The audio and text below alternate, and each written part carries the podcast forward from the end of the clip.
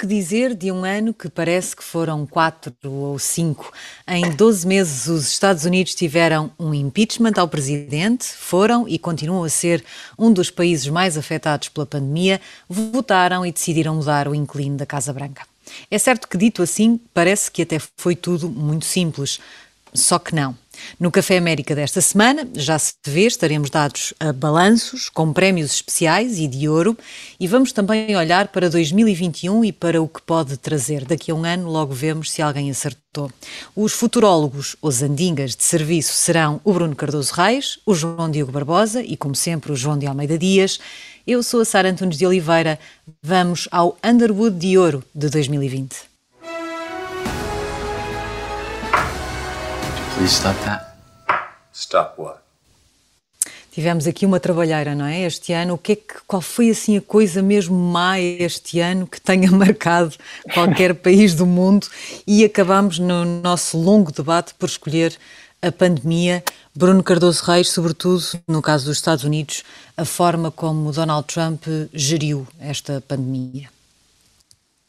Sim, acho que foi foi um prémio relativamente fácil de consensualizar. Realmente o, o vírus é transformou-nos a, vida toda e de todos, a todos os níveis, estragou a festa de fim de ano de muita gente, mas também uh, teve um enorme impacto, na, desde logo na economia, na economia global e na economia norte-americana, e, e, acho que é bastante, uh, é bastante provável que tenha sido decisiva na naquilo que acabou por ser a derrota do, do presidente Trump, não é? Que no, há um ano atrás uh, estava de facto a, a, fazer já a campanha uh, com base numa economia que estava, continuava a crescer e a criar emprego. Uh, e portanto nós sabemos e, que historicamente com, com perspectivas muito melhores em termos eleitorais. Exatamente, portanto nós sabemos que historicamente um dos fatores que ajuda a prever se um presidente americano será reeleito ou não e neste século só quatro é que não foram, portanto a regra, como aliás acontece em Portugal também, é um presidente ser eh, reeleito, uh, mas uh, se enfrentam uma crise económica bastante séria, isso torna-se bastante menos provável, começando logo com o presidente Hoover e, a Grande Depressão no, nos anos 20. e portanto acho que esse é um fator muito importante, além disso acho que no fundo a pandemia também ajudou a mostrar o pior do, do Donald Trump, sobretudo para aqueles eleitores mais moderados, para os republicanos também mais, mais moderados ou mais tradicionais, se quisermos, eh, que realmente foi esta completa indiferença aos factos, a hostilidade em relação uh, aos peritos e, e, de facto, como consequência disso, uma enorme dificuldade em ter, uh, em desenvolver políticas públicas eficazes, não é? E, portanto, neste caso, acho que ficou evidente que estes mais de 300 mil mortos devidos à pandemia, no caso dos Estados Unidos, uh, enfim, acho que toda a gente percebeu que gerir uma pandemia é extremamente difícil e que haverá sempre mortos e que haverá períodos de maior dificuldade, mas eh, parece também relativamente evidente no caso dos Estados Unidos eh, a situação foi, foi muito pior porque realmente eh, o presidente Trump recusou-se a valorizar, a dar a devida importância a esta crise, a este desafio, a dar a devida importância aos conselhos dos peritos, recusou-se durante imenso tempo a usar uma máscara e, portanto, obviamente tudo isso acho que ajudou a, a minar a sua margem eleitoral e realmente numa eleição que acabou por ser bastante disputada e, e decidida por uma margem razoável em termos do voto popular, mas não, não tão grande assim naqueles estados decisivos que realmente decidem a eleição nos Estados Unidos, uh, isso provavelmente terá sido fundamental. João de Almeida Dias, tu, uh, quando falámos sobre isso, sobre isto antes do programa, tu destacavas até aquela questão da lexívia, que é uma questão simbólica, presumo eu, que é porque Donald Trump não se limitou só a ignorar uh, a gravidade da, da, da, pandemia, mas às vezes até se, se, propôs a fazer sugestões uh, que envergonhavam até os especialistas que, o, que os acompanhavam naquelas conferências de imprensa. Sim, eu acho que em relação à gestão da pandemia, uh, sobretudo numa fase inicial, acho que não é. É, é difícil uh, criticar uh, a maior parte dos líderes em toda a linha e até incluiria Donald Trump no que diz respeito à, à, à, gestão em si. O problema é a mensagem. Para mim, o problema foi a mensagem.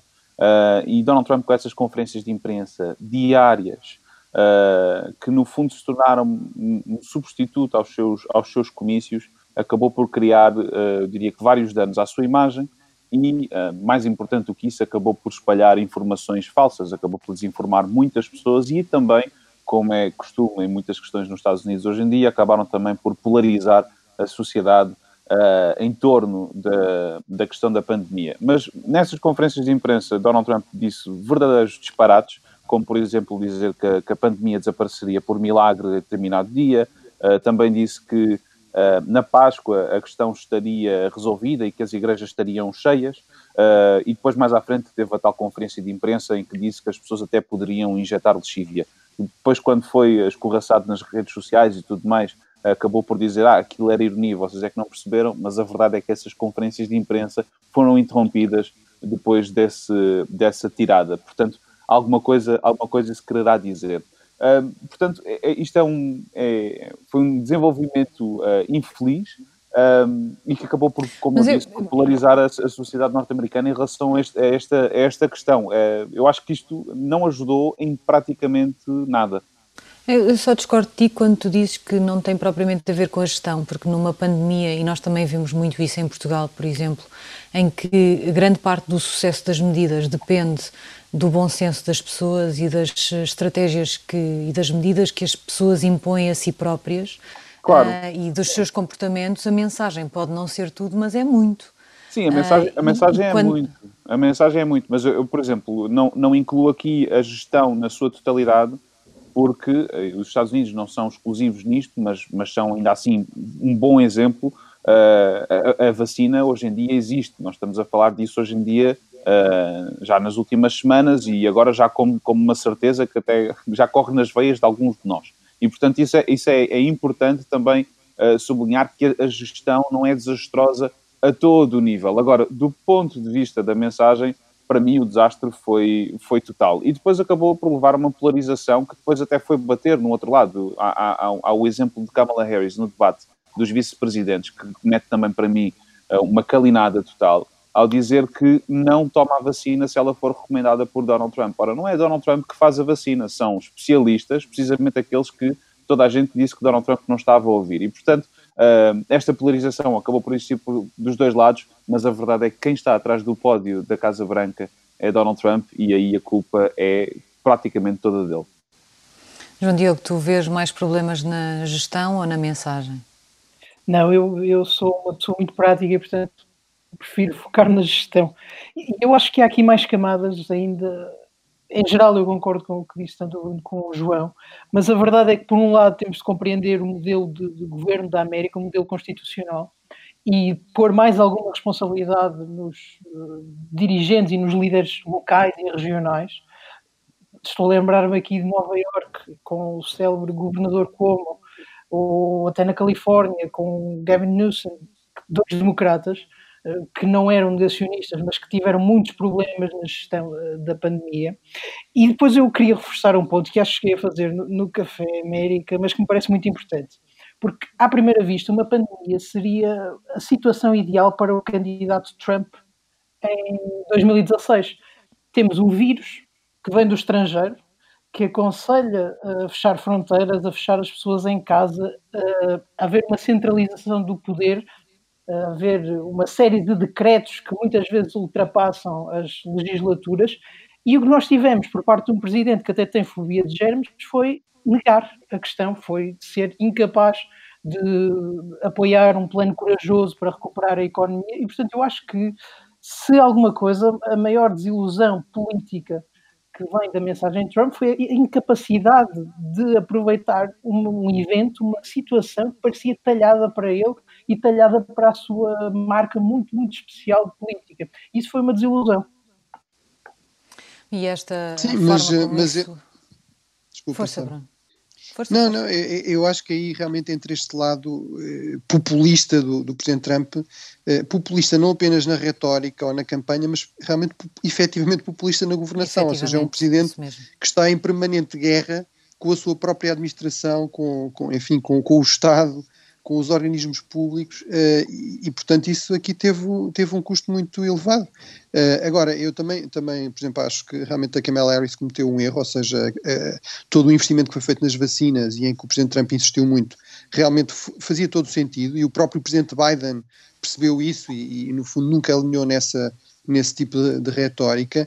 Uh, eu, eu, também estou completamente de acordo que é, não era fácil gerir isto, é evidente que todos os, os, governos cometeram alguns erros, enfim, a própria Coreia do Sul, que foi durante muito tempo apontada por um exemplo, até por mim, agora está com algumas dificuldades.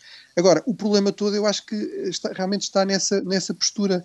Porque aquilo que dizia, por exemplo, o João Diogo é verdade, os governadores têm aqui um papel crucial, mas foi o Presidente Trump que disse isto não tem importância nenhuma, resolve-se daqui a um mês, resolve-se daqui a 15 dias, injetem lexívia, portanto, ou seja, realmente é difícil dizer que ele teve aqui uma, uma postura eficaz ou séria, não é? Ah, e isso pode ter eh, tido um impacto muito grande no tema do Donut de Ouro de 2020.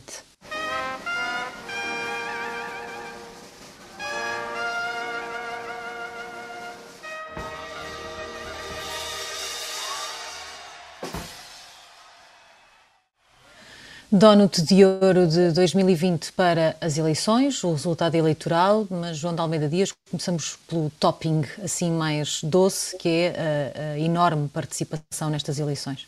Sim, eu acho que, enfim, pode ter uma leitura positiva do ponto de vista, uh, enfim, mais otimista, em que podemos ver que foram criadas várias maneiras das pessoas votarem em contexto de, de pandemia. Portanto, nas eleições em que, em que, que decorrem no, no ambiente em que as pessoas não podem ou não devem sair de casa, uh, acaba por haver uma participação recorde em termos absolutos e em termos de taxa de participação bastante alta. Foram 67,7% uh, de participação, uh, que é a participação mais alta desde 1900. Portanto, não é coisa pouca. Claro que depois também há o lado negativo disto tudo e, e não, não posso ignorá-lo, é que esta, esta participação surge precisamente uh, como um sintoma da gravidade e da seriedade do, do momento. Mas isso as pessoas fizeram o que, o que entenderam e votaram. 81 milhões votaram em Joe Biden, fazendo dele o presidente uh, eleito com mais votos desde sempre, e uh, Donald Trump também teve 74 milhões de votos, fazendo dele o presidente em funções com mais votos de sempre. Só que 74 é menos do que 81 e, portanto, em relação a isso não há nada a fazer.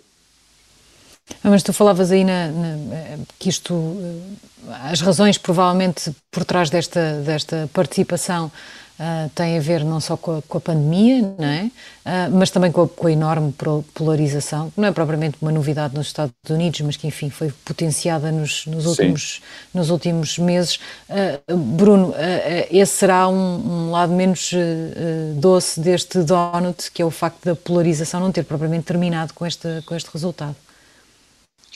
Sim, eh, eu escrevi, aliás, um texto relativamente longo para o Observador, um bocadinho neste tema, não é? Da, das divisões no, nos Estados Unidos. Bastante longo, tem uma, Cardoso Reis, tem, bastante Obrigado. Mas tem, que tem uma, long, uma longa história. Eh, e, portanto, essa parte não sei, mas que realmente, é, é, enfim, era, era, é fácil, fácil pelo menos concordarmos neste aspecto, que há, há aqui uma longa história de divisões, agora elas realmente têm-se acentuado e, sobretudo, parece-me que se tem acentuado muito ao nível da elite política, não é? Que quer dizer, temos este extremo de ter um presidente que não aceita o resultado das eleições, uh, dirigentes importantes do Partido Republicano que demoram a aceitar esse resultado, ou até alguns que colaboram, sobretudo mais de segunda linha, é verdade, mas colaboram nestas teses da conspiração e em tentativas de, de subverter o resultado eleitoral uh, com, de forma completamente espúria, não é? Basta dizer que houve 70 casos em tribunal nenhum, e muitos deles decididos por juízes conservadores, nomeados por presidentes, uh, pelo próprio presidente Trump ou por, por outros presidentes republicanos, e, não reconheceu nenhum valor a, essa, a essas tentativas, mas realmente isso ilustra bem uh, este problema de base, que é o, o, o presidente Biden, o presidente eleito, conseguiu, uh, apesar de todos os problemas e das limitações que ele terá, e certamente, enfim, há aqui, aqui enormes expectativas uh, que serão em parte desiludidas em relação ao Presidente Biden, mas ele conseguiu de facto uma, uma coisa uh, notável e muito difícil, que foi derrotar o Presidente Trump. Derrotar um Presidente que, quer, que está a ser a lutar pela reeleição, como eu disse, só aconteceu quatro vezes nestes últimos 100 anos, portanto é difícil, uh, e, e, e, de facto derrotar um Presidente como o Presidente Trump, que, como, como como referiu uh, o João Almeida Dias há, há bocadinho, é, é, é, realmente um enorme mobilizador de, de, pessoas, não é? Portanto, foi, foi, foi o, o derrotado com mais votos na história uh, norte-americana. Portanto, esse, esse feito é, é, é, de facto enorme, é, é, muito significativo e merece ser aqui destacado. Agora, isso não resolve este problema que é o, o, Presidente Trump não perdeu assim, portanto, os, os, republicanos até recuperaram alguns lugares na Câmara dos Representantes e uh, parecem ter uma possibilidade muito séria de manter a, maioria no Senado, embora uma, uma, maioria muito, muito, muito tenue, não é? Mas, mas portanto, isso significa que realmente uh, o Presidente Biden vai começar o ano 2021 com, uh, com uma vitória eleitoral, mas com uma vitória relativamente curta e, e, e dificilmente terá aquele período de graça que geralmente acontece no, no, no pós-eleições, não é? Porque também toda esta estratégia do Presidente Trump de contestar as eleições tem um lado delirante, mas tem um lado também de instinto político, que é, no fundo, minar a legitimidade e, e realmente esta ideia de que é preciso reconhecer uh, a derrota e, portanto, dar algum espaço ao novo Presidente para assumir funções. Uh, isso, no fundo, não vai acontecer, uh, parece difícil vir a acontecer neste clima. Nós já não temos mais tempo para continuar aqui neste Donut, temos que seguir rapidamente para o disparate do ano, que também não foi difícil de encontrar. Vamos ao Sarah Palin de Ouro de 2020.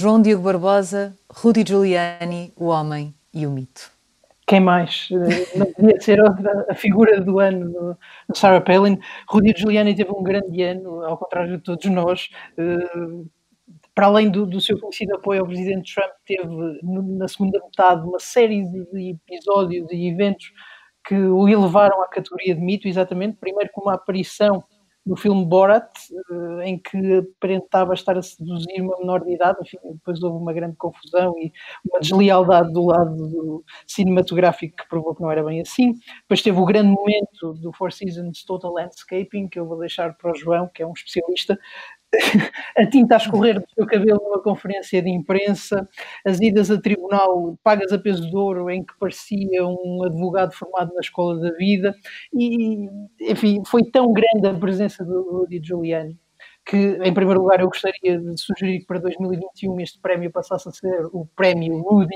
parece-me justo, mas também eh, gostava de, de usar Rudy Giuliani como uma metáfora para os republicanos, porque este foi o homem que, depois dos atentados do 11 de setembro, liderando a cidade de Nova York, conseguiu unir os nova-iorquinos, conseguiu conquistar o apoio até nacional e durante muito tempo parecia um candidato líder para vir uh, enfrentar umas presidenciais uh, a partir dos republicanos e enfim, chega, chega agora a 2020 num estado muito mau, não é? Muito como palhaço mais do que como líder e como herói.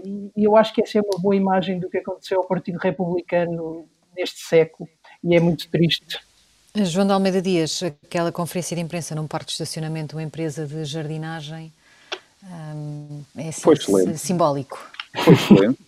Uh, enfrenta uma, uma empresa de jardinagem com o nome de Hotel de Luxo, ao lado de uma, de uma loja de, de brinquedos sexuais. Uh, enfim, foi, foi um, um grande momento uh, que decorreu, por sinal, no preciso momento em que, em que era anunciada a vitória de, de Joe Biden. Portanto, um, acho que foi bastante sintomático de, das duas velocidades a que, a que muitas vezes esta, estas questões uh, operam. Eu acho que o, o, João fez um, fez um ótimo resumo, mas há uma questão também importante, é que o Rudy Giuliani esteve na origem do impeachment de, de, Trump. Portanto, estamos a falar de um homem que correu o ano de uma ponta à outra uh, e, enfim, tudo em coisas que, que correram, diria sempre que, com disparates. Uh, geralmente mal. Sempre com disparates, mas também sempre com disparates muito, muito leais, isso é bom de dizer, nunca falhou. Termina aqui a primeira parte do Café América, voltamos já a seguir às notícias. Segunda parte do Café América desta semana, já fizemos o balanço de 2020, temos agora de olhar para 2021. É uma espécie de futurologia, é verdade, mas também não é assim tanto. Bruno Cardoso Reis, uh, nós sabemos que no dia 5 na Geórgia há eleições, isso pode condicionar e muito uh, aquilo que vai acontecer uh, a partir da Casa Branca, tendo ou não o, o, Senado consigo. Mas o que é que tu antecipas que podemos esperar de uma presidência Biden já no próximo ano? Eu acho que desde logo temos de, de esperar uma presidência muito concentrada nas questões internas norte-americanas e, em particular, no impacto da pandemia, enfim, na gestão ainda da questão sanitária e toda a questão das vacinas, que terá de continuar, uh, sempre com as incertezas que também vamos partilhar com, com, os Estados Unidos sobre novas vagas, novas estirpes, eficácia da vacina, etc. Depois temos a questão económica, não é? De gerir esta, esta crise económica com, como resultado da, da pandemia. Uh, em, em, termos, uh, de facto, das ações mais internas, eu acho que a questão de quem é que controla o Senado vai ter aqui um, uh, um peso muito importante, embora seja verdade que mesmo que os republicanos ganhem os dois lugares da, da Geórgia, que vão estar agora em jogo, apesar de tudo será uma margem curta e há alguns, não há muitos, já não há muitos, mas há alguns senadores republicanos moderados, enfim, o Mitt Romney é talvez o mais, mais evidente, aquele que tem estado mais notícias, mas há alguns senadores moderados republicanos que poderão eventualmente ser uh, suscetíveis, enfim, a alguém que, a um presidente democrata que apesar de tudo também é um moderado e que tem muita experiência do Senado, é um senador com muitas décadas de experiência. Mas, mas eu acho que aí uh, a ação do presidente Biden, uh, por um lado vai ser muito importante, e vai ser aquilo que, sobretudo, os americanos vão estar a ver, mas vai estar relativamente limitada, de facto, por efeito desta enorme polarização. Em termos externos, ele tem mais margem de manobra e aí temos algumas, alguns desafios que vêm também de trás, a questão da gestão da relação com a China, uh, a questão da recuperação das relações com os aliados, uh, enfim, teremos de ver se o Presidente Biden virá a uma cimeira da NATO, se, se fará uma, uma cimeira com, com, a União Europeia, que foi uma tradição que se perdeu um pouco, por razões compreensíveis, uh, aliás já com o Presidente Obama até, Há esta questão da Cimeira das Democracias também, que tem alguns problemas, exatamente o que é que é uma democracia hoje em dia, inclui-se a Hungria e a Índia, as Filipinas ou não. Uh, portanto, também será um teste, no fundo, a essa agenda dele de utilizar esta, esta ideia de solidariedade das democracias. E depois há as questões também do, uh, do clima. Uh, o ano vai terminar com, com a cimeira, uma nova Cimeira do Clima em, em Glasgow. É uma, um dos vários eventos de 2020 que foram adiados para 2021 e, e, portanto, isso também será um teste uh, até que ponto é que o Presidente Biden irá, uh, em termos de não só formalmente voltar ao Acordo de Paris, mas em termos do que é que ele irá propor mais concretamente e também se toda esta tensão crescente entre os Estados Unidos e a China, que não irá desaparecer com o Presidente Biden, uh, isso é realmente uma coisa relativamente consensual no, nos Estados Unidos atualmente, até que ponto é que isso irá permitir também avanços e colaboração em algumas áreas importantes a nível de, lidar com problemas globais, enfim, desde logo a questão da pandemia, mas também esta questão da, das mudanças climáticas e da transição energética. Sobre esse último ponto, há uma enorme expectativa uh, por causa do regresso ao Acordo de Paris, que Biden prometeu que aconteceria caso fosse eleito, uh, mas sobretudo também com uh, a dúvida sobre quanta energia e quanto tempo e qual a prioridade que Joe Biden vai dar realmente para já a essa questão, porque nós também falámos sobre isso ao longo das, das últimas semanas aqui no Café América, uh, sendo verdade que Joe Biden começa o seu mandato numa altura em que a pandemia avança para a sua resolução, ainda que não imediata, mas com as vacinas já nos Estados Unidos, com a, a imunidade a chegar ao país, ainda que lentamente, isso é, é, é, ótimo para o presidente que, que começa o seu mandato, mas uh, ainda terá de lidar muito e durante muito tempo, provavelmente, com os, os efeitos uh, de tudo isto na economia, e, e, sendo verdade que a economia dos Estados Unidos não reage e não responde exatamente como todas as outras economias do mundo, mas será um, um, problema grande que ele terá de resolver durante muito tempo. E, e, e tendo tanta necessidade de estar a olhar para dentro, se Joe Biden vai ter de facto capacidade de pôr o mesmo nível de prioridade e o mesmo nível de energia em questões como o clima, por exemplo, ou até mesmo nas relações eh, exteriores. Temos também, eh, há também toda a expectativa na relação com a Europa e no refundamento da, da aliança do eixo atlântico, mas eu confesso que não tenho bem a certeza de que isso se consubstancie, apesar de agora os Estados Unidos até terem vindo dizer algumas coisas e a própria equipa de Biden sobre o acordo da Europa com a China, eh, não, eu tenho algumas dúvidas de que isso, que isso consubstancie em alguma coisa concreta ou realmente importante, pelo menos neste início de mandato, porque eu acho que Joe Biden vai estar necessariamente tão focado uh, uh, nas questões internas que dificilmente vai poder, poder prestar a mesma atenção às outras questões que lhe possam parecer mais paralelas.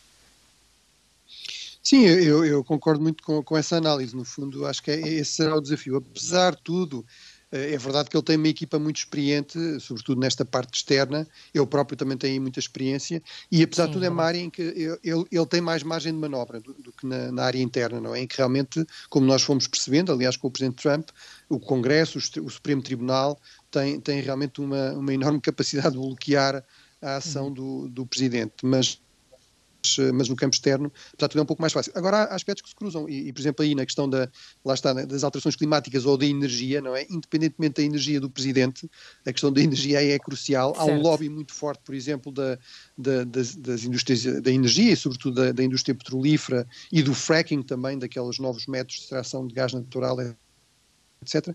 E, e, portanto, isso uh, vai ser realmente um, um, desafio, sobretudo se ele não tiver realmente grande margem de manobra uh, no Senado e no Congresso, como, como parece ser. Uh, ser, ser bastante provável e portanto aí ele até, até pode regressar a Paris mas depois em termos de implementar coisas internamente, sobretudo que impliquem mudanças de legislação ou grandes investimentos vai ter ter algum apoio em princípio do, do Congresso e portanto aí as coisas serão, serão mais difíceis.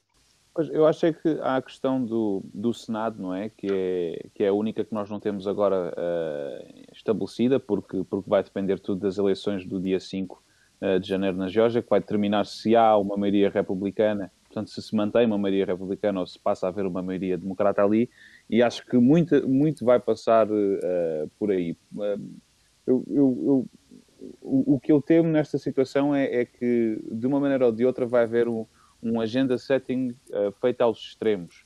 Ou seja, eu acho que se, se o Senado se mantiver na mão dos republicanos, parece-me que, que vai ser difícil a Joe Biden uh, fugir aos pontos lançados por uma maioria republicana, que ainda para mais estará uh, motivada pelo ressentimento da, da derrota que acaba de, de, sofrer primeiro nas presidenciais e, se for esse o caso, uh, no, lado, no lado republicano. E depois também de, de forma oposta. Eu acho que se houver uma maioria uh, à esquerda, também é muito provável que haja, ou é pelo menos possível, que haja um agenda setting feito à esquerda do Partido Democrata. Uh, e já isto até fora do Senado, mas dentro do Senado podemos olhar, por exemplo, para Bernie Sanders, que acabou, acabou por não ter uh, nenhuma uh, conquista, nenhuma concessão na parte da, da, formação do governo de Joe Biden, ou então até fora do Senado, mas, mas no outro lado do Congresso, na Câmara dos Representantes, por personalidades como Alexandre Ocasio-Cortez. Portanto, eu acho que isto vão ser, vão ser tempos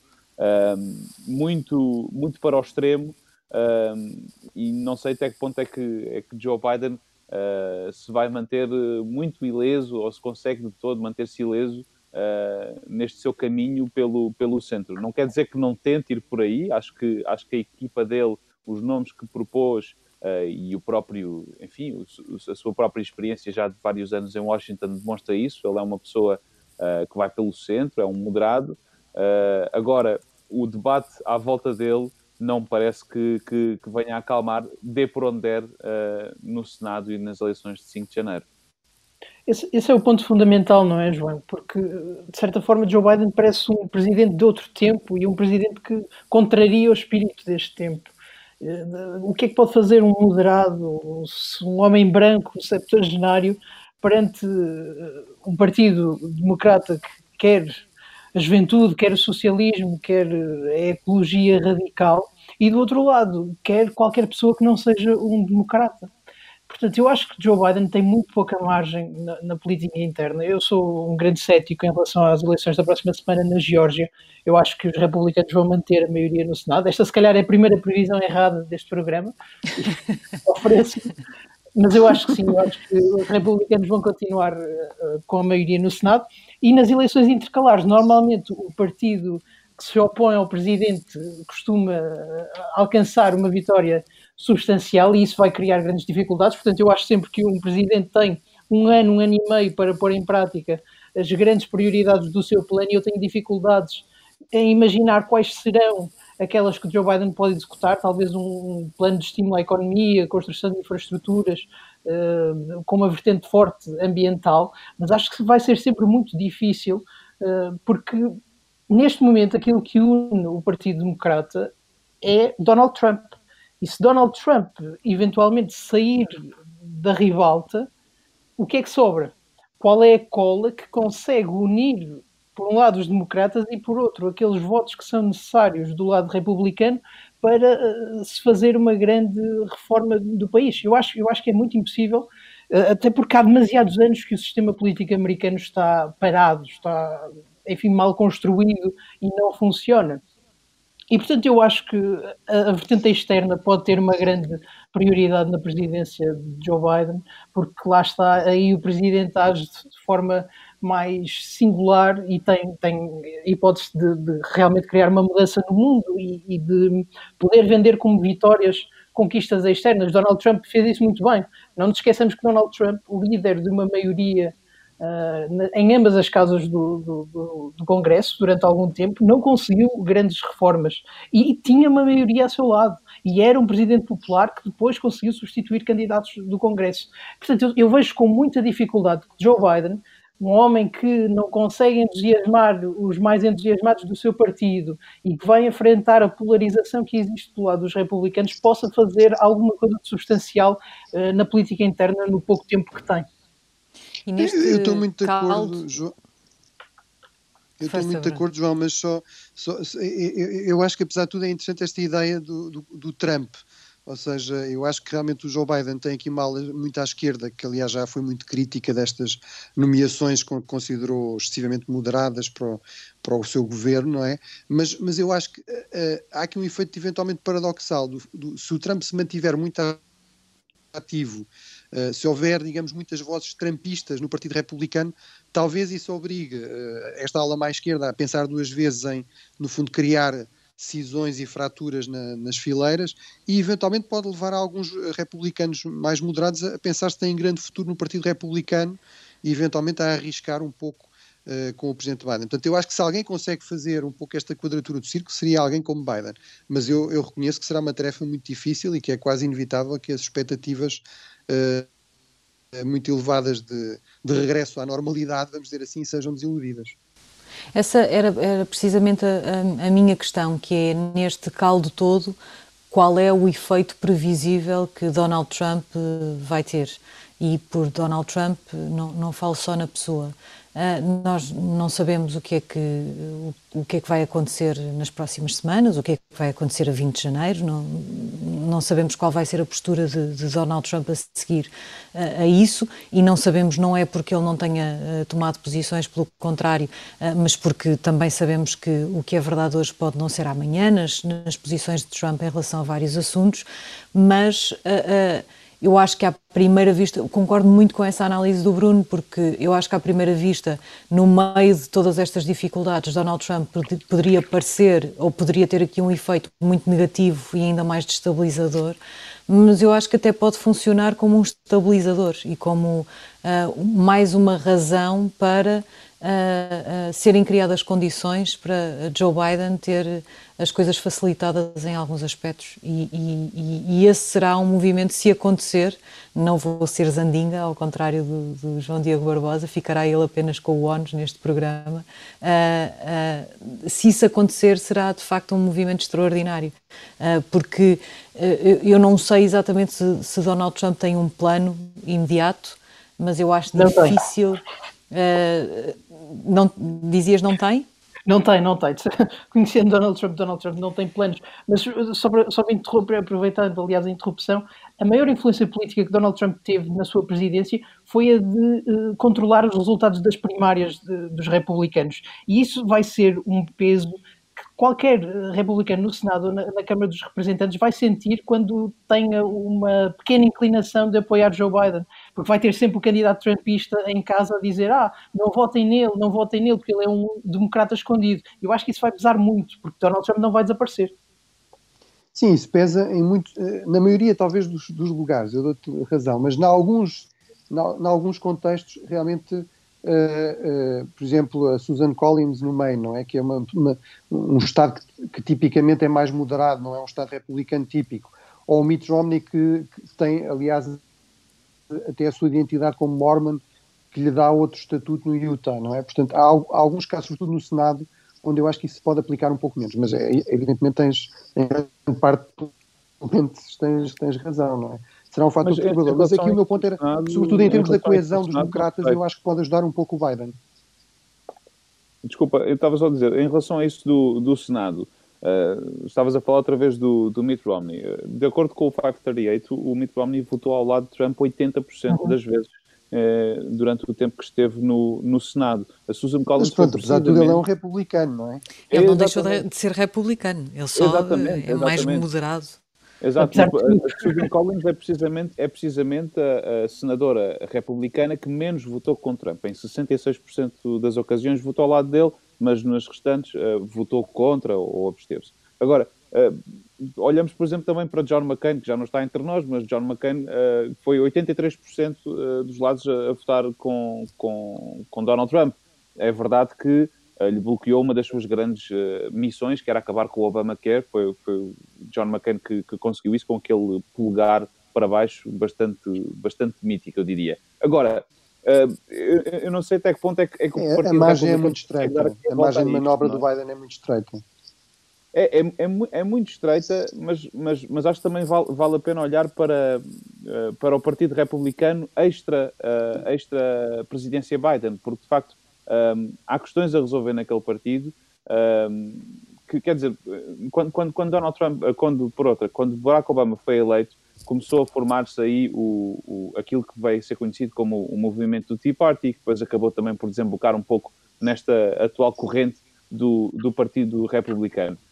Isso, isso surge numa altura em que há um, uma, uma, uma clara sensação de derrota do Partido Republicano como quem diz, dentro do Partido Republicano, como quem diz, isto não resultou daquela maneira, vamos radicalizar aqui o discurso, vamos mudá-lo, e naquele caso é de radicalizar, porque partiam de, de, John McCain.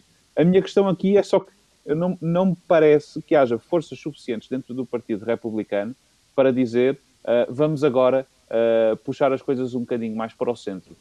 Um, eu, acho, eu acho que esta facção do, do, do Partido Republicano, mais populista, mais demagoga, uh, se sente vitoriosa, apesar, apesar de tudo, e portanto vai ser complicado controlar um pouco este, este animal agora que, que, que, ninguém sabe muito bem o que, o que, fazer, o que fazer com ele.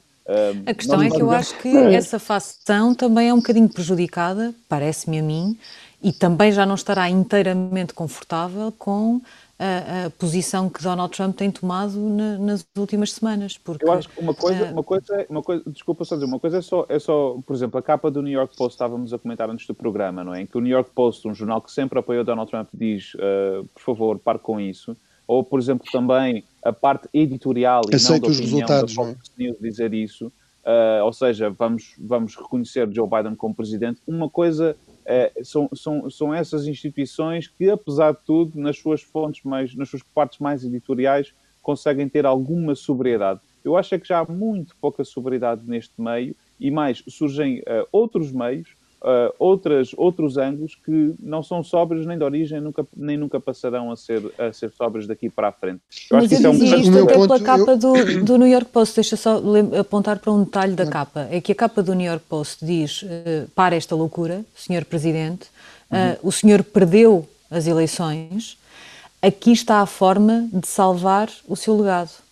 E eu não sei se, quando eu falava desse, dessa facção populista de, dentro do Partido Republicano, não sei se não há já a preocupação de se estar a destruir qual, todo e qualquer legado possível, não só de Trump, mas precisamente essa facção.